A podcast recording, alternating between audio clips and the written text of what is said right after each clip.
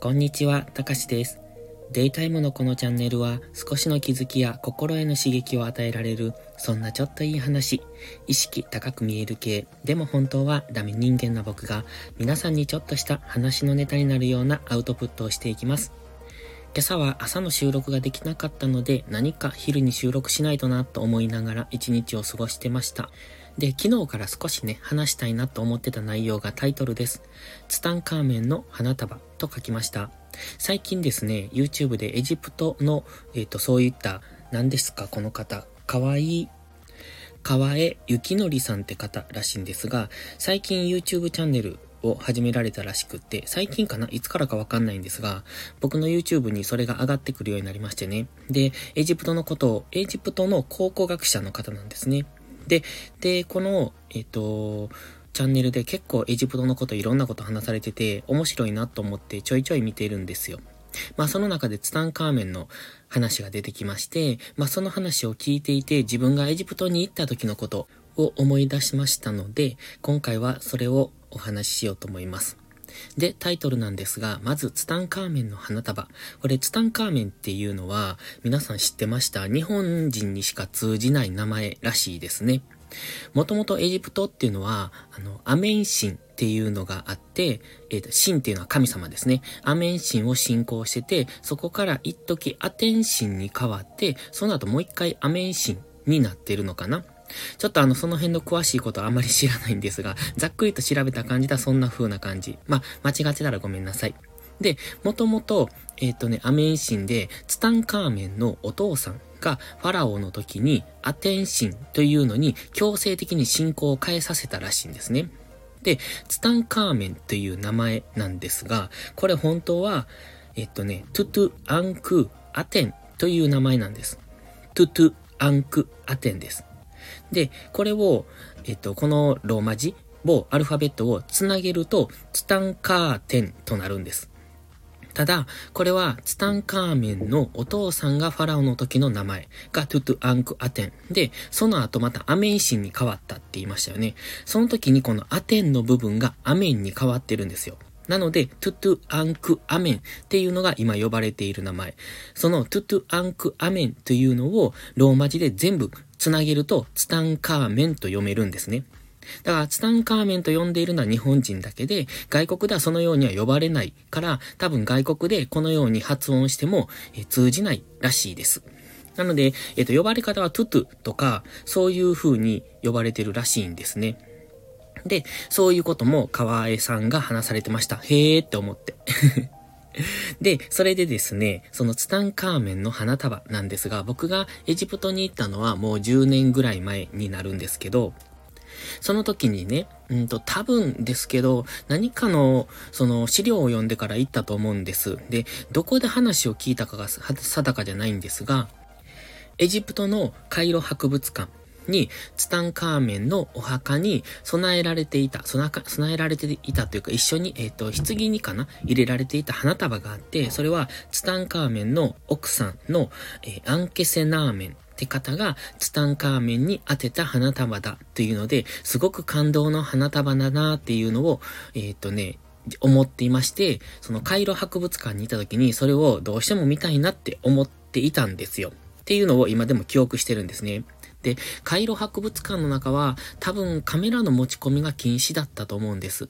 で、えっ、ー、と、ツタンカーメンの黄金のマスクとかを見たのをすごく覚えてるんですね。黄金のマスクは別室に置いてありまして、そこだけ列に並んで見てくださいみたいな、そんな感じだったと。列だったかな？なんせ別室にあったんですよ。で、特別な部屋に、真ん中に、えっ、ー、と、触れないように入れ物に入って、黄金のマスクがちょっと薄暗い部屋で、ぼんやりと光っている、すごく綺麗だった。綺麗というかね、美しいっていう印象でしたね。きらびやかというか、まあ、照明の当て方もあるんですけれども、なんというか幻想的なマスクだったのを覚えてますね。ただ、あれの写真が撮れなかったから、もう記憶の中にしかないんですが、またもう一度見たいなとは思えるものでした。で、カイロ博物館ってね、皆さん行かれたらびっくりすると思うんですけれども、結構ね、いろんなものが、結構じゃない、ものすごい数のいろんなものがあるんですよ。もうね、ただの物置です。博物館というよりは。いろんなものがいろんなところに置いてます。しかも何かがわからない。っていう、そんな感じなんですね。で、僕はその中でまずは花束を探したいと思って行ったんです。そしたら、どこにあったかわかんないですけれども、何かのショーケースみたいな入れ物の中に、その、うんと、枯れた花束というのかな、あれは。なんか草を束ねたようなものがありました。で、あ、これが、その奥さんがツタンカーメンに当てた花束なんだと思ったんですが、でね、今日この話をするにあたって、その話を少し、調べてみたんです、今。そしたら実はあれは花束じゃなかったということと、それもそもそも奥さんがツタンカーメンに当てたものでもないということが分かりましてショックを受けてます。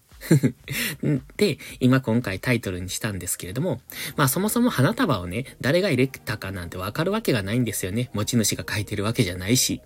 ということで、あれは、えっ、ー、と、多分、考古学者の方が、そうだといいなっていうところから、勝手に、その、あの、断定されてしまった。っていう、そんなオチみたいな話でしたね。あのブログ、いろんな方のブログ見てたんですが、そんなことが書いてました。なのであれはおそらく奥さんがツタンカーメンに当てたものでもないし、花束でもないっていうところが結論でした。なのでじゃあ僕が10年前に抱いて、カイロ博物館の中で花束を一生懸命探したあれは何だったんだって思います。で、まあその話はいいとして、カイロ博物館。この河合さんの動画の中にも出てくるんですが、ちょっと話は変わるんですけどね、スフィンクス。っているじゃないですか。僕が昔抱きついたっていうスフィンクスです。あの抱きついたっていうのはエジプト、え？エジプト旅行記のところを聞いていただければ喋ってるんですが、スフィンクスの足元に、えっ、ー、と、足元っていうか、足ですね。前足のところに、えっ、ー、と、行ける時があるんですよ。その旅行会社によっては。で、そこで、うんと、僕は、そのスピンクスの前足に抱きつきながら写真を撮ってもらったのがあるんですけれども、そのね、えー、スピンクスって今顔がね、えっ、ー、と、崩れてるんです。崩れてるっていうか鼻が崩れてる。そして風化でも顔の表情があまりわからなくなっているんですが、もともとは髭があったと言われています。そして、その髭ってね、あのー、よくエジプトの、うんと、何ですかあの、中で出てくる、えっ、と、髭っていうのはこう、象の鼻みたいのが顎の下から生えてるあんな感じです。ああいう髭がスフィンクスについていたという話です。で、その髭が今は取れてしまっているのが、カイロ博物館の中に展示されているみたいです。ただ、それは何も書いていない。えっ、ー、と、髭の一部が、その塊、あの、まあ、髭って言ってもスフィンクス大きいですのでね、すごい大きな髭なんですけれども、そのブロックみたいな塊、石の塊が、カイロ博物館の片隅にゴロゴロって転がっているっていう風に、えっ、ー、と、言っておられました。その河合さんが。で、僕が行った時は全然そんなのは気づかなかったんですね。で、僕はそもそもカイロ博物館の中で花束を探すので必死で、で、自由時間ってそんなに長くなかったと思うんですよ。で、そもそも何が、何が置いてあるのかが全然わかんないんです。いろんなこうガラクタみたいに石の破片みたいのがいっぱいあるんで。で、僕たち多分素人にとっては何の価値もないような、そんなところです。だから、もしカイロ博物館に行くのであれば、こんなものがあるよっていう、そういう情報をもとに行くと、すごくロマンの広がるところだとは思うんですが、僕はそこまでの情報を持たずに行ったので、その花束だけを探していたっていう、えっ、ー、と、結末になりましたが、しかもその花束は花束じゃなかったし、そんなロマンチックな話でもなかったという結末が今10年後に気づいたという悲しいお話でした。エジプトってね、なんでこんなに神秘的なのかなって思うんですが、わからないことが多すぎるからですよね。まあ、ある人は宇宙人だとか古代人だとか言いますけれども、まあそうなのかもしれない。その可能性はゼロじゃないかもしれないですけれども、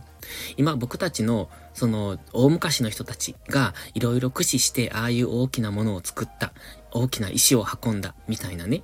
で、何を考えて生活をして、えっ、と、どんなことを、うんとしながら生きてきたのかなっていう、そういうのを考えるだけでもすごくロマンの広がる話だと思います。そこに、こう、夢があるから、こういったエジプトの話って盛り上がると思うんですよね。だから今回もそのうちの一つでしたが、まあ残念ながら花束に関しては夢が砕かれた瞬間でもありましたけどね。でも僕にとって、エジプトっていうのはもう一度行きたいなって思うところですし、そしてカイロ博物館でのツタンカーメンの黄金のマスク、あれはね、すごく本当に魅了されるものだと思いますので、ぜひ見ていただきたいなと思います。それでは今回はこの辺で失礼します。最後までご視聴いただきありがとうございました。たかしでした。バイバイ。